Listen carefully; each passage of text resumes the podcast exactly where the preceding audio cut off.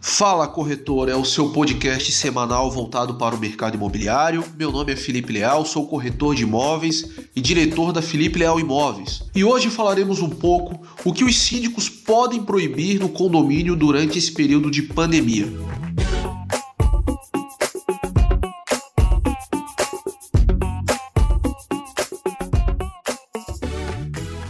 Desde a chegada da pandemia coronavírus, uma série de medidas foram adotadas para evitar que a doença se alastre em nosso país. Foram determinados fechamentos de estabelecimentos comerciais, suspensão de aulas e orientado em que a população fique reclusa em seu imóvel no período de quarentena. Separamos algumas perguntas corriqueiras de dúvidas, principais dúvidas de nossos clientes, para que possamos esclarecer nesse momento. A primeira delas: o síndico pode determinar o cumprimento de orientações ou ele deve executar as regras que foram estabelecidos em assembleias ou convenção. O condomínio residencial ou comercial não é administrado pelo síndico de forma isolada. O síndico precisa cumprir as regras estabelecidas pelas assembleias de moradores e pela convenção do regimento interno. Dessa forma, para a segurança de atuação do síndico, sugere-se a convenção de Assembleia Geral Extraordinária, em caráter de urgência, para que a própria Assembleia delibere as medidas que deverão ser impostas como forma de prevenção e proteção da saúde dos moradores. Em casos urgentes, o síndico pode adotar as medidas necessárias. Outra pergunta: o prazo mínimo para a convocação da Assembleia pode dispensar a razão da urgência da convocação? Sim, normalmente a convocação do condomínio exige a duração do edital de convocação em um prazo de 8 a 10 dias de antecedência para a Assembleia, visando dar tempo suficiente para todos tomarem a ciência do ato.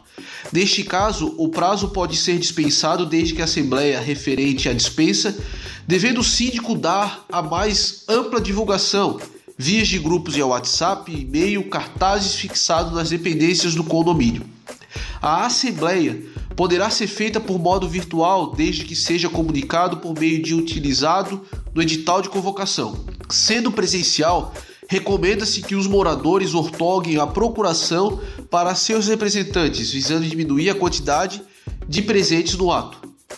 O condomínio pode proibir que profissionais de saúde, como médicos, enfermeiras, dentistas, transitem nas áreas comuns da unidade.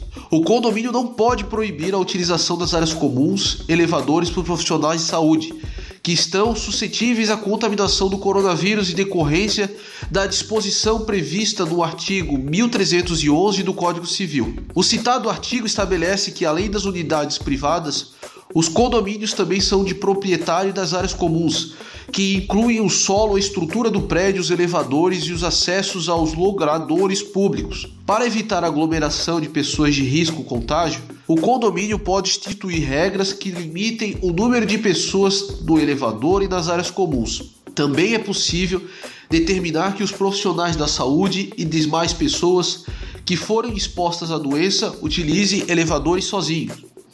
Outra pergunta: o condomínio pode proibir o ingresso de prestador de serviço como entregadores, marceneiro, pedreiros, encanadores nas dependências do condomínio ou nas unidades privativas? Em decorrência do risco de contágio da não prevista na convenção condominial, o condomínio pode proibir durante a pandemia o acesso de prestadores de serviço nas áreas comuns e também nas áreas privativas, salvo a necessidade de consertos de extremas necessidade, como vazamento, queda de energia e conserto de equipamentos essenciais. Quais os deveres dos condomínios diante a pandemia do coronavírus? Vamos lá. Assim como o condomínio, os condôminos também devem obedecer às normas para evitar a propagação da doença, instituída pelo município e estado. Desse modo, devem cumprir a determinação de isolamento social, evitar aglomerações das áreas comuns, dentre outras medidas previstas no decreto.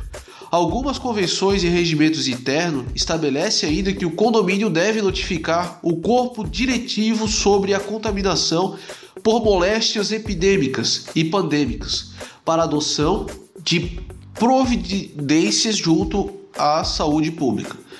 O condomínio pode proibir o acesso de visitantes às unidades privativas do condomínio Em princípio, não é possível proibir o acesso de visitante às unidades privativas, pois é direito do condômino de usar, fruir e dispor da unidade conforme o artigo 1335, inciso 1 do Código Civil.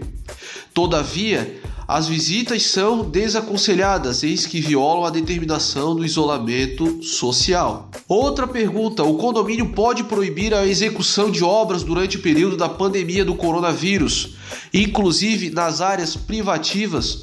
Sim. Justamente como o objetivo de evitar a aglomeração e o trânsito de pessoas e materiais durante a pandemia. Em relação às obras, são incitadas e que não haja mais interesse à sua execução, é possível a resolução do contrato, encerramento.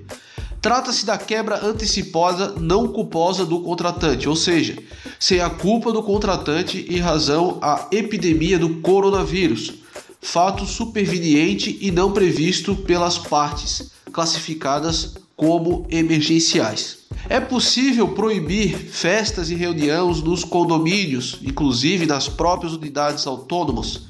Vamos lá. Apesar dos condomínios também serem proprietários das áreas comuns, conforme já explanado acima, o condomínio pode proibir as reuniões e festas nos salões de festas e nas áreas comuns, bem como nas áreas próprias das unidades privativas. O interessante, em particular, é o direito de propriedade deve ser relativizados em face da saúde coletiva. Portanto, a proibição de festas é uma medida lícita, instituída em favor da saúde de todos os moradores e funcionários. O condomínio pode estabelecer restrições de uso nas áreas de lazer? Sim, Frequentar áreas de lazer pode ser uma forma de aliviar o estresse do isolamento social. Contudo, a aglomeração de pessoas e contatos podem ser prejudicados. Sendo assim, o condomínio pode instituir regras como limitação de quantidade de unidades que poderão ter acesso à área de lazer. Também pode haver a suspensão do uso das churrasqueiras das áreas comuns e limitações de uso de piscina.